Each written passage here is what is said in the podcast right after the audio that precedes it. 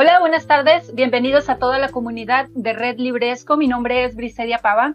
Hoy estamos muy felices y por supuesto tenemos una invitada muy especial. Su nombre es Olivia Terova. Olivia, gracias por haber aceptado esta invitación. Cuéntanos cómo estás, cómo te sientes, cómo estás afrontando esta situación de la cuarentena.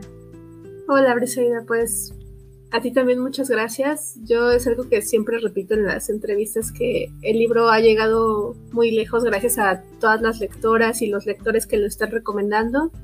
Y estos días pues se parecen mucho a mis otros días porque yo trabajo en casa, entonces no hay mucha diferencia pero claro, pues sí, con mucha incertidumbre y buscando siempre distintos apoyos, ¿no? Sobre todo, pues en, en, mi gente cercana. Creo que es algo que ha pasado mucho estos días, como reforzando muchos vínculos también. Así es, yo creo que ha servido, ¿no? Y también he escuchado, bueno, al menos en, eh, dentro de mi red, a mis compañeros que están aprovechando también el tiempo, pues, para nutrirse, para aprender cosas nuevas, para disfrutar de la familia y sobre todo la lectura, ¿no? Disfrutar de nuestra pasión, que es la lectura. Olivia, en tu libro nos cuentas parte de tu proceso para convertirte en escritora. Pero para los que no te conocen y que no han leído tu libro, ¿Puedes contarnos un poquito cómo fue este proceso para llegar hasta donde estás? Sí, yo empecé a escribir más o menos a los 20 años y pues es, no hay un camino que seguir para ser escritora, ¿no? Entonces yo buscaba por aquí, por allá. Tomé una parte de un diplomado en Puebla, este de la SOGEM. Amigos, pues en lo que Olivia toma su llamada, eh, estamos eh, charlando sobre su libro Un lugar seguro. Ella es originaria de Tlaxcala y su libro, si no lo han leído, se los recomiendo mucho. Creo que es un libro en el cual todos eh, se van a sentir identificados desde la primera línea. Ok, ya tenemos de regreso a Olivia. Olivia, adelante. Una, disculpa, es que si no iba a seguir sonando el teléfono. Este, ah, bueno, yo empecé a estudiar en la SOGEM en Puebla. Tomé algunos cursos del diplomado, no lo pude terminar por cuestiones de tiempo. Y este, y entonces me me fascinó todo esto de la escritura y aún así no me atrevía a publicar ni nada, traté de entrar a algunos concursos, pero pues también era muy chica, ¿no? Y yo creo que hay todo un proceso de madurez literaria que en ese tiempo yo no podía ver, entonces estaba como muy ansiosa por, por ya, ¿no? Ya, ya ser escritora. Y ya lo era porque escribía, pero me faltaba mucho camino por recorrer todavía. Entonces, unos años más adelante, yo seguía escribiendo, leyendo y escribiendo, y unos años más adelante logré entrar a la Fundación para las Letras Mexicanas, que es una institución donde justo te dedicas de tiempo completo a la escritura y la verdad ese programa me ayudó mucho a afianzar pues esta labor, ¿no? En mi vida, hacerla parte de mi vida cotidiana. Y incluso después de dos años de estar ahí, o sea, llevaba muchísimo tiempo escribiendo, no me atrevía a publicar. y también no podía, porque publicar es difícil, y hablo un poco de eso en el libro, ¿no? Este, yo tengo tengo ahorita todavía varios libros de cuentos inéditos, entonces estaba ahí en la confusión, preguntándome por qué le había dedicado tanto tiempo a la escritura, si no podía publicar o por qué escribía. Entonces este libro es, son esas preguntas, son todas esas preguntas escritas, intentos de respuesta, a veces que se topan contra pared, otras que se va desarrollando, pero el libro es eso, es un momento de mi vida en el que tenía muchas incertidumbres respecto a varios aspectos, pero sobre todo a mi vocación y el libro fue una respuesta a todas estas dudas. Ok, eh, Olivia, creo que todo aquel que lee tu libro termina así como conociéndote muy bien, ¿no? Como que, ah, ya somos bien íntimas amigas. Creo que es como si estuvieras leyendo un libro en el que a través de tus experiencias nos vamos leyendo nosotros mismos porque nos vamos sintiendo identificados. Abordas eh, varias temáticas como la familia, la amistad, la violencia contra las mujeres y también haces mucha referencia a la literatura escrita por mujeres.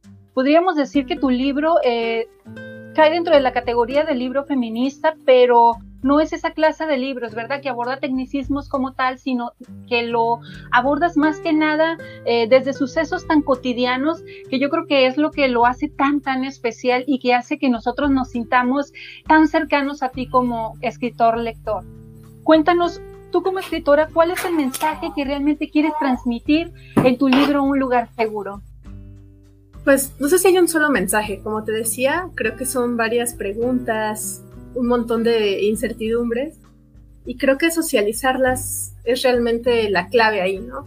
O sea, hablar de cosas de las que yo no había hablado antes, hablar de situaciones que ocurren en la vida de todas las personas, hablar de cómo nos sentimos pues muy agobiadas por la violencia también las mujeres, hablar de que no leemos escritoras, de que cuando empezamos a escribir, que justo es lo que te digo, eso tiene que ver mucho con mi vocación literaria, yo empiezo a escribir y a veces, o sea, pues como todo el mundo tengo muchísimas inseguridades, pero a veces me doy cuenta de que no solamente son inseguridades mías, sino son inseguridades que tienen que ver con mi género, que tienen que ver con que muchas otras mujeres no lograron escribir, con que ha, estado este, este silenciamiento sistemático a lo largo de la historia, entonces todas esas cosas están ahí en el libro, ¿no? Te digo, más, más que una sola respuesta, creo que es una forma de ampliar las preguntas y llevarlas hacia otros lugares. Eh, por cierto, eh, en una entrevista pasada con la escritora Rayo Guzmán en su libro La mujer de ceniza y el hombre que no podía escribir, ella habla de su familia. Entonces, cuando estábamos charlando, me dice, oye, ¿cómo crees que lo tomó mi familia cuando descubrieron, tú estás aquí, papá, tú estás aquí, mi abuela está aquí? ¿Cómo lo tomó tu familia tú, o tus amigos más cercanos? Pues fue extraño, claro que fue extraño. O sea, no, no es normal como que un día llegue alguien conocido y te diga, oye, ¿qué crees? Saliste en mi libro. este, y además, ahí sí creo que yo tengo mucho, tenía mucho que aprender. O sea, y te estoy diciendo algo que pasó hace tres meses y ya lo veo en el pasado, porque a partir de que salió el libro, pues tuvo mucha resonancia y han pasado un montón de cosas, ¿no? Entonces, este, sale el libro y pues lo empiezan a leer mis amigos. Yo no les dije nada ni a mi familia, ¿no? Solo fue como, aquí está, ¿no? Así como, pelo y ya. Y pensé que el libro hablaría por sí solo y sí lo hizo, pero también tuve que platicar con mi familia y creo que eso es bien importante cuando escribes autoficción. Como también hablar con la gente que va a salir en los libros, y eso fue algo que yo aprendí después. Y el libro me llevó a varias pláticas con la gente que está en el libro, que fueron pláticas muy buenas, fueron pláticas muy ricas, fueron no confrontaciones, fueron más bien diálogos que estaban pendientes desde tiempo atrás entonces, creo que eso es algo que, que también me fascina del libro, ¿no? Que me ha hecho tener contacto con muchas lectoras, con otras chicas feministas que también están metidas en la literatura o no y que están haciendo, ejerciendo el feminismo desde otros campos y también incluso me llevó a tener contacto con mi familia. Tú mencionas también en tu libro eh, que tu abuelo, incluso tu papá, escribieron, entonces quiere decir que esto ya viene como de familia, ¿no? El, ser escritor. Eh, ¿Cómo te sentiste? Porque hay una parte ahí donde mencionas que a veces uno se siente raro con su familia, que te sientes ajeno, extraño a ellos. Yo creo que todos en algún momento de nuestra vida lo hemos sentido. ¿Qué sientes de que ya, ya viene como de familia, como de herencia, todo esto de la escritura? Es una pregunta muy bonita esa, Briseida, porque de hecho yo siempre estuve preguntándome, ¿no? Como de dónde salió esa inquietud por escribir. Y, había algo, creo que todos podemos rastrear en nuestra genealogía muchos aspectos de nuestra personalidad, ¿no? O sea, que a veces son hereditarios. Y una vez mi abuelo me contó de su mamá, o sea, de mi bisabuela, y me dijo que ella, pues, fue una persona, un fue una trabajadora doméstica y que le encantaba leer, ¿no? Y que a veces le regalaban libros y que los leía, leía el periódico asiduamente y se me hace muy lindo encontrar esas conexiones y pensar que quizá yo hubiera sido escritora si hubiera podido, ¿no? Y también lo veo con mi abuelo, lo veo con mi papá. Es algo que yo creo que es muy sano también la escritura y no siempre pensarla, yo la pienso como una profesión, pero también me gusta mucho cuando doy mis talleres decirles a la, a la, gente que está ahí, o sea, puede no ser tu profesión, puede ser una actividad que hagas que te va a ayudar a tener claridad, a expresarte, a decir cosas que a veces el lenguaje ordinario no te ayuda a decir. Y, y también a partir del libro, pues uno de mis hermanos menores se ha puesto a escribir más, tengo otra hermana que escribe historias en Wattpad, una prima, o sea, como quizá ya lo hacían y yo no sabía, pero también creo que el que vean que alguien se dedica a la escritura hace que la vean como algo más cercano. Y eso me parece muy importante, ¿no? Como ver cómo ciertas prácticas, quizá no sé, en todas las familias es distinto, ¿no? Pero que puedan ver el dibujo, la música como algo muy cercano y que el arte esté en nuestras vidas así como una actividad que, que la complementa también.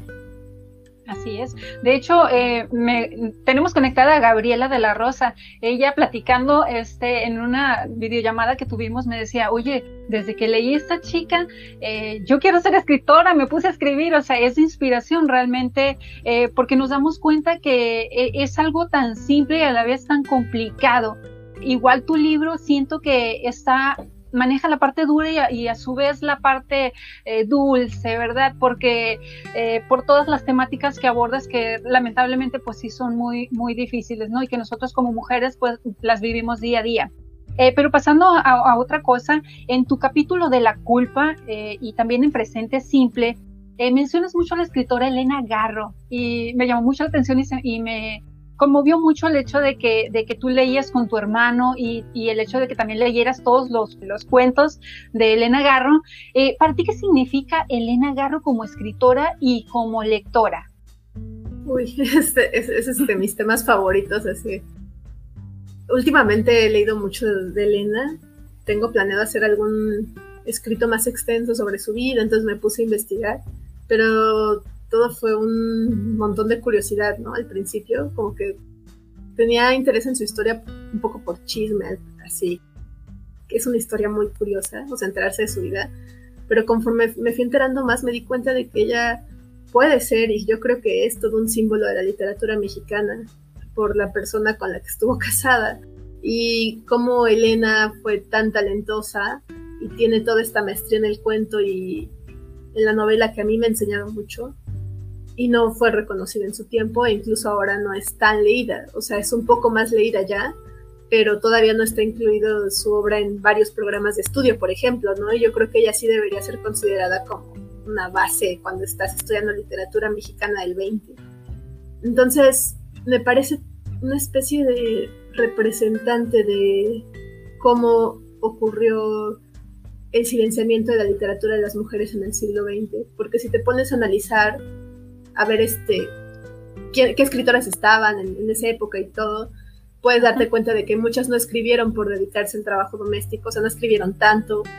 Otras, sus relaciones con hombres que eran muy machistas no les permitían desarrollarse del todo. Y en el caso de Elena, que estaba con la mayor figura de la literatura en México, sufría violencia todo el tiempo, ¿no? De muchas formas. Entonces, es decir, pensar en cómo, está, en, cómo, en qué herencia nos ha dejado ella literariamente y también como figura pública, que es lo que no debemos aceptar en, el presente en la literatura mexicana.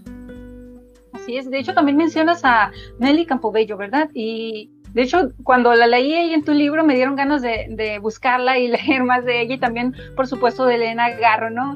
Eh, ya sabes, eh, como lo mencionas en tu libro, este, las caltecas tienen la culpa. Entonces dije, ay, tengo que recordar esta lectura y, volví a recordarla y la verdad que siento que tu libro te inspira demasiado, te inspira a leer y te inspira también a leer a otros autores porque siento que tiene muchas referencias a, escritores. Ese cuento, por ejemplo, que tú mencionas, este, de un barco, ¿cuál es? Eh, ¿El libro olvidado? Eh, creo que sí, viene, viene en, en, ese capítulo. Este, yo no lo conocía ese autor y ya me puse a buscar, ¿no? Entonces eso se me hace muy padrísimo. Me gusta que que los escritores se preocupen también por los lectores y que traten de, nutrirnos con más lecturas eh, a través de sus escritos. Eh, de hecho, mm, en, tu capítulo de No viajaban solas, yo siento que es como mi favorita, no sé por qué. Este, ahí tú descubres, eh, ya pasando a otra cosa, tú descubres como un prejuicio que tenías, ¿no? De, de la convivencia entre mujeres porque tú convivías más con hombres. Y de hecho yo tengo varias eh, conocidas que también eh, salían con puros niños, ¿no? En la prepa, en la secundaria, no sé, siento que eh, esa rivalidad que se entre las mujeres ocurre un poco más en el periodo de la adolescencia, pero en tus palabras, ¿qué significó este viaje pues, de mochilera por, por el norte de Chile, Perú, Bolivia? Eh, yo creo que todas las personas decimos, me encantaría hacer un viaje de, mochilera, pero no nos atrevemos a hacerlo. Y tú eres una persona que te atreviste, que lo hiciste. ¿Qué significó? ¿Qué descubriste en este viaje?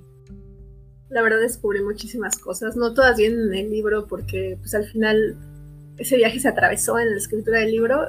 Yo también lo pensé, ¿no? Como narrar más, más, pero dije, no, no, no viene el caso, ¿no? Y lo más que podía rescatar y que estaba muy relacionado con lo que yo estaba escribiendo son las relaciones de amistad y de confianza.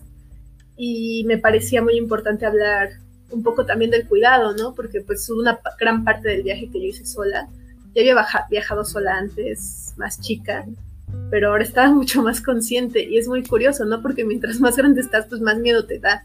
O sea, yo viajé por primera vez al sur de Argentina en los 22 años, creo. Todo siempre era como sacar la beca y aventarse, porque siempre tuve esa ilusión de viajar mucho. Y el viaje como mochilera es bien rudo, o sea, realmente es como ponerte a ti misma a prueba y hay algo fascinante, pero también muy cansado en todo eso y también un poco forzarme, porque a mí me cuesta a veces hablar con la gente, entonces era como, tienes que hablar con la gente o no vas a sobrevivir. Entonces todas esas ideas en la cabeza me resonaron mucho cuando en mi segundo viaje, o sea, era la segunda vez que lo hacía y fue un viaje más largo, porque aprendí a identificar a qué gente le podía tener confianza y son relaciones de amistad, aparte de las que ya tenía, otras que perduran todavía y también aprender a medir muy bien las situaciones, que eso es muy importante para el autocuidado, ¿no? O sea, como decir, bueno, a este lugar sí voy a ir porque está estos, estos factores que pueden hacerme sentir segura y esto no lo voy a hacer. O estoy muy cansada y solo voy a descansar. Alguna vez conocí una chica que llevaba, una coreana que llevaba un año viajando, porque en el mundo de los mochileros en México hay muchísimos extranjeros haciéndolo porque es muy barato el peso. Y la chica decía, sí, pero llevo tanto viajando que voy a estar cinco días en un hostal sin hacer nada y me sorprendía mucho eso, ¿no? Como que a veces también pensar que no solo es exigirse, sino conocer muy bien el cuerpo, cuándo descansar, cómo cuidarse a uno y de otros, o sea, creo que eso es, todo eso quise transmitirlo también y en un sentido no, no solo de ay, o sea, todo es hermoso, vamos, o sea, como hay que querernos, o sea, como no, no tan superficial, sino que quise ponerlo en sus contrastes, en los contrastes de que también es peligroso y de que justo por eso es que debemos de cuidarnos, de que el cuidado es una forma de resistencia política también y eso que tiene mucho que ver con, con, la voluntad, ¿no? Con también la voluntad de cuidarse, es hacer un esfuerzo, o sea, realmente no es algo que solamente sea sencillo y armonioso. Así es. E, este es tu primer libro, ¿verdad, eh, Olivia? Eh, tienes otro que próximamente va a salir, ¿verdad? También. Eh, este libro, sabemos que es un conjunto de, de, pues, ensayos, ¿no? que nacieron así como no queriendo en tu casa, en tu, en tu vida diaria. Con él ganaste un premio, ¿verdad? Y luego de allí empezó ya como todo, ¿no? El despunte. Sí, con este libro gané un premio estatal en Tlaxcala justamente. Y la coedición, o sea, el hecho de que el libro saliera publicado con Paraíso fue algo que yo gestioné y que también, este Paraíso Perdido, me refiero a la editorial, este, ellos también aceptaron, ¿no? Muchas veces cuando una gana concursos este, que no incluyen publicación, los libros se pierden un poco, entonces para mí era importante que saliera publicado, con todo lo que implicó, ¿no? O sea, era importante, al mismo tiempo me daba miedo, pero pues ya, ya pasó. Y después de eso, pues yo tengo varios libros de cuentos encajonados y llevo tiempo buscando dónde moverlos y justo hubo uno de ellos que ganó un concurso el año pasado también este, en el Instituto Cultural de Aguascalientes y ellos aceptaron otra vez hacer la coedición con Paraíso y ese libro va a salir en octubre de este año. Siento que este libro ha tenido mucha aceptación, siento que, no sé, siento que al igual que todas las personas que lo han leído se han sentido así como yo, muy, muy identificadas y realmente ahí está el gusto, ¿no? El gusto por lo simple, por lo cotidiano. A veces son las cosas que menos le prestamos atención y son las que más nos nutren, las que más eh, nos fortalecen. Eh, pasando a otro tema, en, lamentablemente eh, nosotros vivimos pues en un país muy violento y las mujeres hemos sido pues un blanco fácil. Y me cuento, a veces tratamos de verlo con ojos ajenos y hasta que nos ocurre a nosotros es cuando decimos, ah, caray, esta es la cruda y cruel realidad. Y en tu capítulo de El libro olvidado es justamente donde, mencionas, ¿verdad? El caso de tu amiga Talía. Sí, pues tú era muy importante para mí hablar de la violencia. Yo llevaba mucho tiempo queriendo abordarla desde la literatura, pero como tú dices es muy difícil, ¿no? O sea, incluso ponerse en el pie, en los zapatos más bien de quienes sufren como víctimas, pues es demasiado arriesgado o también escribir como otras personas que escriben sobre narconovelas y así. No sé, es un género que yo respeto y todo, pero a mí no me sale. Entonces dije, bueno, ¿de qué puedo hablar? Yo pues de cosas que he oído, que me han pasado, que al final también está bueno, escribirlos para mí también era un acto de darse cuenta de que sí vivimos en un entorno bien violento, porque también está muy normalizada la violencia. Entonces, en algún punto hablo de que yo en ese entonces vivía en una zona brava de la Ciudad de México y alguna vez me tocó ver un cadáver en el patio, ¿no? Y pensar cómo en otros lugares, o sea, yo pienso en Argentina que, que estoy viajando ahí, tengo amigas allá, pues llega a pasar algo, un asesinato y la gente se escandaliza muchísimo, hablan de eso en los medios por semanas, están preguntándose qué pasó y aquí ya está, ya es tan común que tenemos que negarlo. Entonces también decir, oigan, esto no es normal, o sea, que una de mis compañeras de generación le haya pasado esto, no es normal. Y en ese tiempo, pues sí había mucha pena y mucha tristeza, pero no hubo nada más de parte mía ni de mis compañeros porque estábamos anonadados. Pues creo que ahora enunciarlo, pedir justicia también ya es, una, es parte de reconocer que estamos viviendo pues algo muy anormal, ¿no? Que justo ahora con lo del COVID dicen, no vamos a volver a la normalidad, pero no, o sea, lo que vivíamos antes de esto no era la normalidad. Entonces también pensar en eso. De hecho, justo ahora que lo mencionas, el número de mujeres de feminicidios ha aumentado ahora que estamos en COVID, eh, viviendo la cuarentena del COVID-19. Se supone que deberíamos de estar guardados, ¿no? Y que debería de bajar, pero vemos un despunte. Este, yo creo que sí, la violencia está en todos lados. Creo que por ahí hay una frase, eh, creo que aquí la tengo, dice, no se puede hacer nada cuando la violencia permea cada rincón de nuestros días. Entonces, o sea, lo tenemos a diario, es nuestro pan de cada día, lo vemos en, la esquina de nuestra colonia, en nuestra ciudad, en las ciudades vecinas, y es algo con lo que tenemos que aprender a lidiar, a vivir. Pero yo, por ejemplo, este, tú mencionas en, tu libro el metro, el simple hecho de subirte al metro. Yo, por ejemplo, que no vivo allá, que nunca me he subido al metro, siento una inseguridad tremenda, un pavor, nunca me quiero subir al metro. No sé, o sea, siento que es complicado para mí, pues por lo que he visto en las noticias y así, ¿no? Entonces, como que cada cosa poquito a poquito te va haciendo, pues que te vayas armando esos prejuicios, ¿no? Y, que digas, no, es que yo no voy a México porque es demasiado violento, yo no voy a Sinaloa, en este caso nosotros, eh, ah, eres de Sinaloa, pues ya no, eh, eres narco, lo que sea. Entonces, eh, rápidamente aprendemos a juzgar pero yo creo que este tema es, es muy, muy delicado y tiene mucho, ¿no? Mucha tela de dónde cortar. Eh, pero tú como mujer, ¿cómo te sientes viviendo ahí en, en la Ciudad de México, en esta parte de la seguridad? Pues obviamente me siento insegura, sí, pero también trato de pensar en todo, un poco lo que hay en el libro, ¿no? Como tratar de encontrar formas de buscar situaciones donde estemos tranquilas. Y ahora que decías de las estadísticas, pues gran parte de la violencia hacia las mujeres ocurre dentro de sus casas. También tenemos que sanear mucho nuestras relaciones. Eh, son cosas bien complejas, ¿no?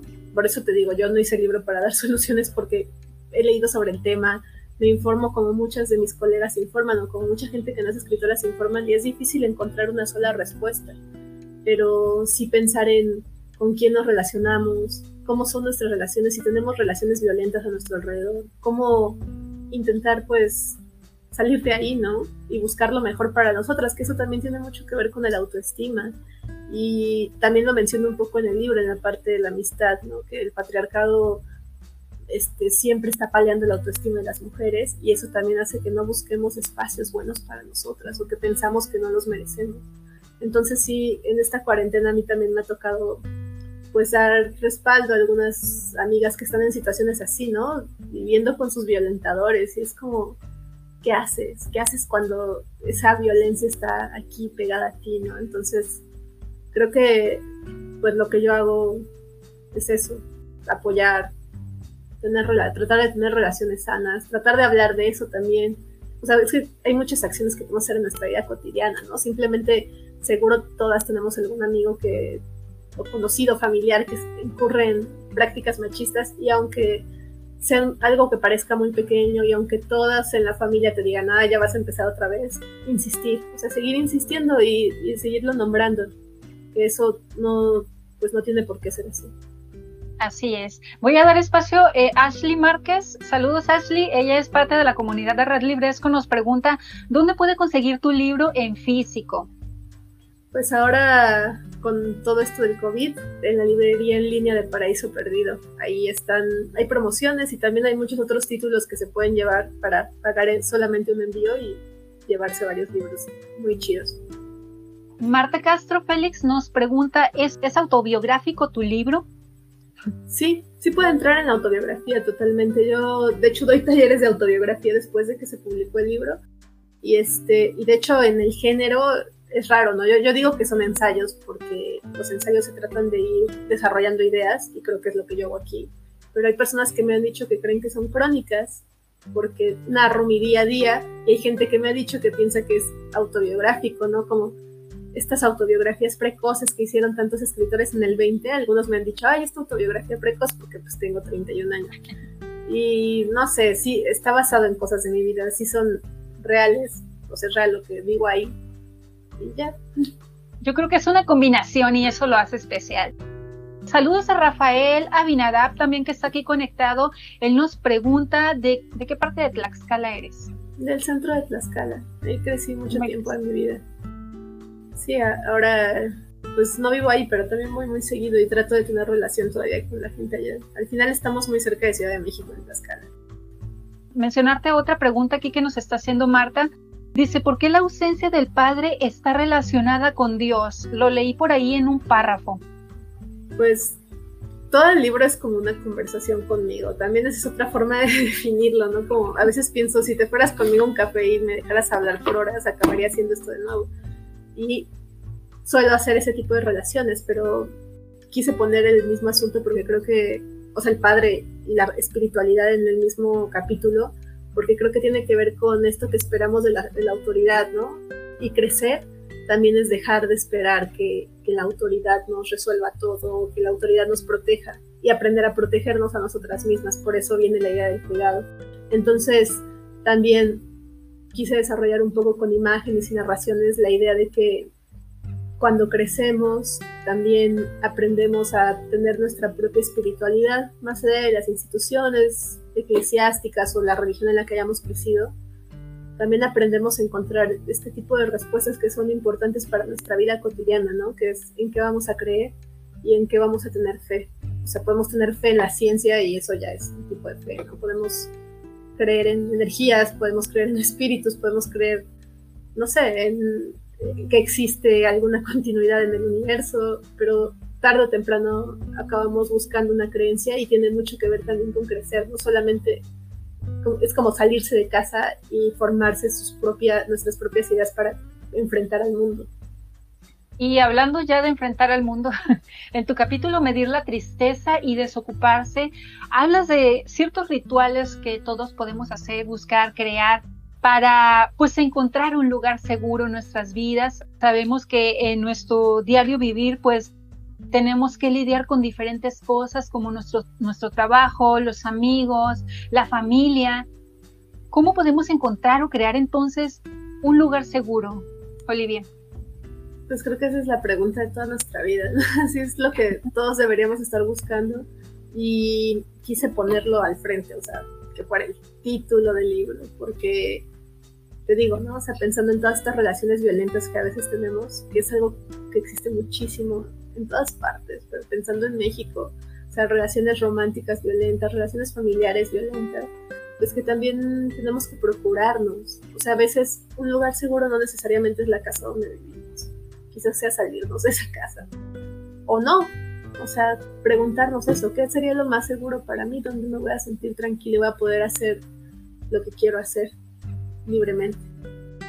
Mira, aquí tenemos un comentario de Gabriela de la Rosa. Ella también es parte de la comunidad de Red Libresco. Gracias por acompañarnos, Gaby. Ella nos dice, Olivia, me encantó tu libro, me inspiras a escribir. Los primeros capítulos donde hablas de soledad, depresión y cotidianidad me sentí identificada. Eh, Gabriela me encanta porque ella cada vez que lee un libro se mete en los personajes, en la trama.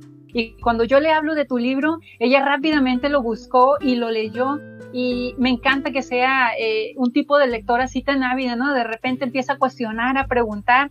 Y yo creo que eh, ella está muy, muy emocionada con tu libro. espero que podamos hacer el pedido de los libros eh, en físico para nuestra comunidad. Lamentablemente ahorita pues por la situación que estamos viviendo eh, no pudimos conseguirlos en físico, pero esperemos hacer así como un pedido grupal como siempre hacemos para poder obtenerlo y, o que nos los mandes autografiados si se puede.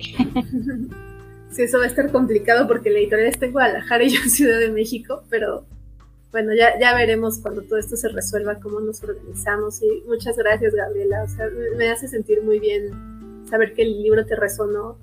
Y siempre me gusta mucho escuchar esos comentarios de las lectoras. Un sueño que tengo es, realmente me encantaría que todas las chicas que lo leyeran dijeran yo quiero escribir, ¿no? Y todas nos pongamos a escribir y no esperar a que llegue otro momento. O sea, como a veces pasa, ¿no? Dices, ah, ya que esa viejita voy a hacer mis memorias, ah, ya que acabe mi carrera y mi maestría en letras voy a escribir. Y realmente no necesitamos tener este ningún certificado para, para ser escritora, sino solamente escribir y leer y hacer eso que, que me dices que hace Gabriela, que es conversar con otras autoras, con otros autores, preguntarnos, tener una conciencia crítica. La escritura tiene más que ver con un acto de curiosidad que con tener conocimientos autorizados. De hecho, eh, voy a comentar regreso al caso de, de, Rayo Guzmán. Ella también comenzó siendo una, una lectora muy ávida y así es como logró pues esa pasión por las letras que empezó a escribir y escribir y de ahí en adelante le fue súper bien. Ojalá que pues Gabriela sea otro caso también de estos que, que una lectora que se inspira a través de un libro. Yo creo que esa parte pues eh, tú como escritora pues es lo más reconfortante, ¿no? Saber que, que sí realmente estás inspirando a las personas. Aquí tenemos otra pregunta de Rafael. Él nos pregunta, de acuerdo a tu origen, Tlaxcala, ¿qué tanta influencia tiene la ciudad de Tenancingo en tu literatura? Realmente yo la menciono muy poco porque no tengo mucho contacto con esa ciudad. Justo es uno de los temas que no se dicen casi, ¿no? Es uno de los tantos tabús o sea, no llegas a platicar con alguien y, ay, ¿cómo es el clima? ¿Cómo está la trata en Tenancingo? ¿no? O sea, algo que no es agradable, pues. Entonces, también investigar es muy peligroso. O sea, no tiene mucho, hace un par de meses que lincharon ahí unos periodistas extranjeros, entonces hay mucho miedo en Tlaxcala al respecto. Y yo no puedo escribir algo que no sé, entonces lo más que hice fue mencionarlo y lo más que podría escribir sería a partir de investigaciones de otros porque justo no estoy en un momento en el que quisiera meterme en el tema. Creo que es algo que sí hay que atender que hay que exigir que sea atendido, pero pues sí, acercarse con muchísimo cuidado porque es una entidad muy, muy peligrosa. Marta te pregunta, ¿cuál es tu lugar seguro? ¿Y cómo lo encontramos? Dice, pero pues ya lo explicaste anteriormente. Sí, creo que mi lugar seguro tengo varios. Sí, para empezar es la escritura y es algo que me ha acompañado desde hace 10 años, quizá un poco antes, a veces a forma de diarios y ahora escritura más profesional también son mis amigas, también es mi familia. Esto, todas estas, estas tres cosas son las que me han mantenido cuerda durante esta contingencia, ¿no?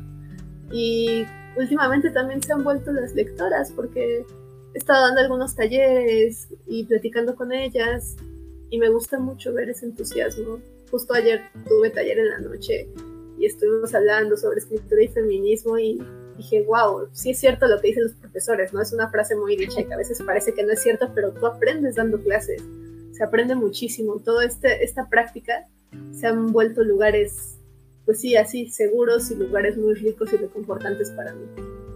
Ok. Marta también nos pregunta, mencionas en un párrafo, a veces me pregunto si vivir no es una serie de procrastinaciones, perdón. ¿Qué significa esa palabra? Pues cuando procrastinas es cuando haces cosas que no deben, para aplazar algo que tienes que hacer que es a veces importante y a veces ineludible, ¿no? Como la tarea, un trabajo. Y a mí me pasa muchísimo que, o sea, incluso la escritura misma, ¿no? A veces digo, ay, voy a dar un taller, voy a publicar esto, voy a salir a comprar pan, voy a ta, ta, ta, ta, y siempre se estará aplazando. Y pues esa frase, lo que trataba de decir ahí es como, siempre estamos aplazando cosas que nos parecen importantes, ¿no? Entonces, por ejemplo, es algo que podemos ver en esta situación. Quizá ahora ya no las aplazamos porque ya estamos en la casa y ya lo tenemos de frente, ¿no?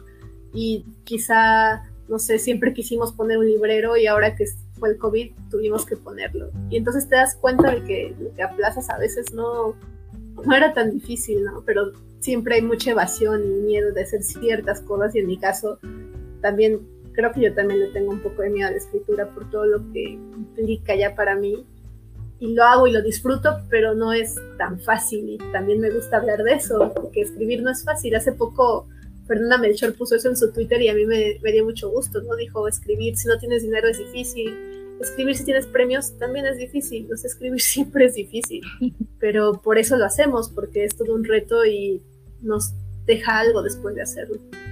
De hecho, eh, hablando ya sobre esto, cuando tú escribiste el libro, estabas escribiendo y de repente dijiste lo voy a enviar, pero no esperabas eh, o no te imaginaste esta reacción que, está teniendo en este momento. Eh, siento muy efusiva a la gente con tu libro. Siento que se ha identificado demasiado.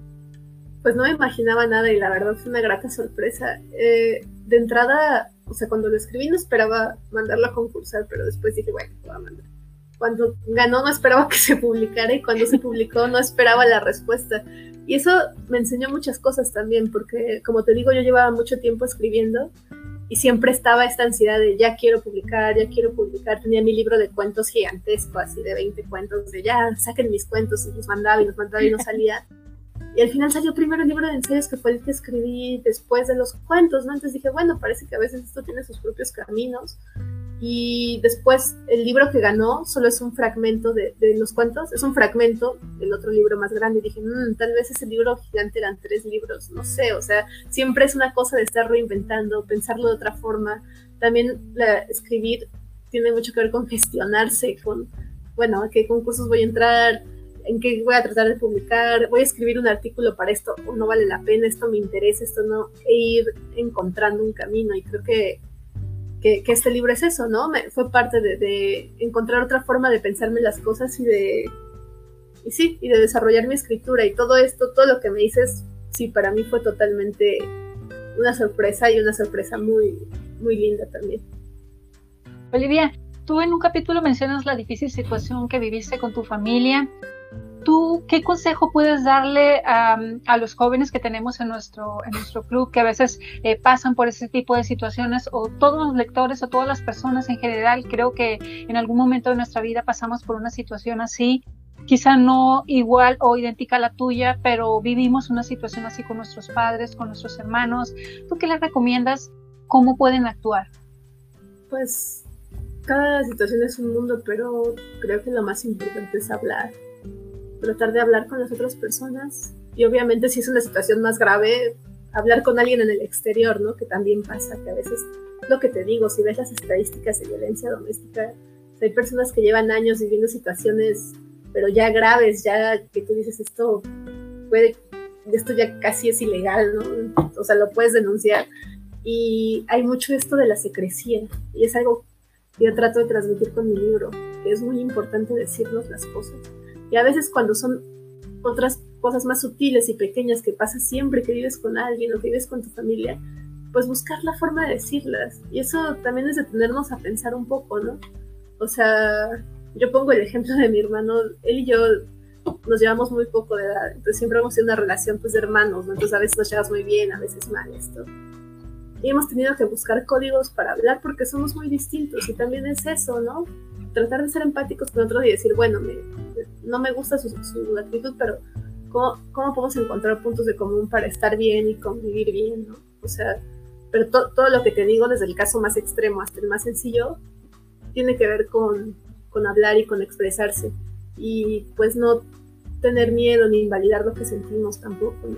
A veces también pensamos, ¿no? Que nuestra familia nos va a juzgar por algo que decidamos, no sé, por querernos ir de la casa o por cualquier rasgo de nuestra personalidad que pueda no gustarles, pero al final pues el cariño también prevalece, ¿no? Y aunque no nos entendemos, que es lo que también digo al final del libro, pues no nos entendemos, pero estamos juntos y, y seguimos aquí y queremos estar aquí, entonces eso también es rescatable.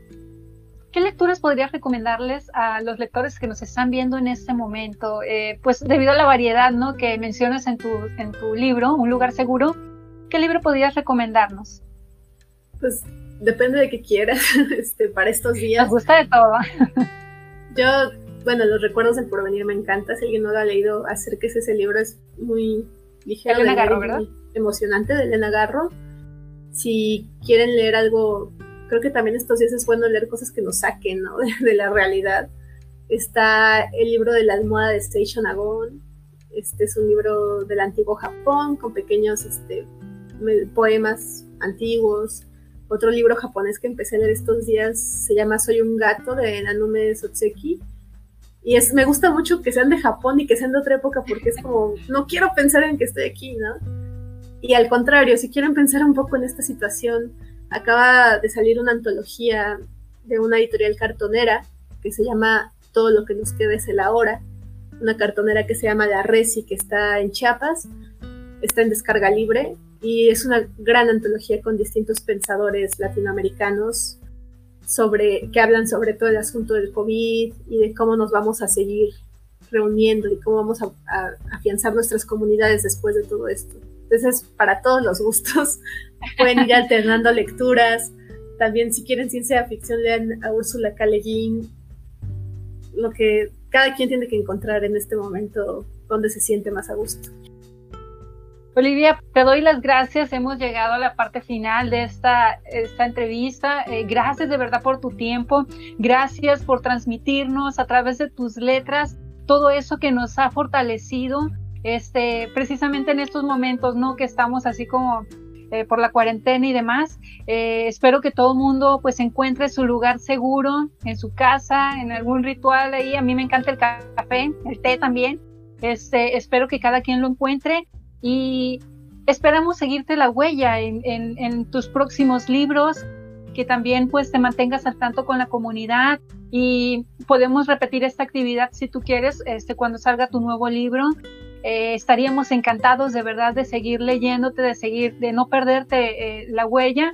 De verdad, gracias. Eh, no sé si tengas algún comentario más que agregar, si algo que se me haya pasado.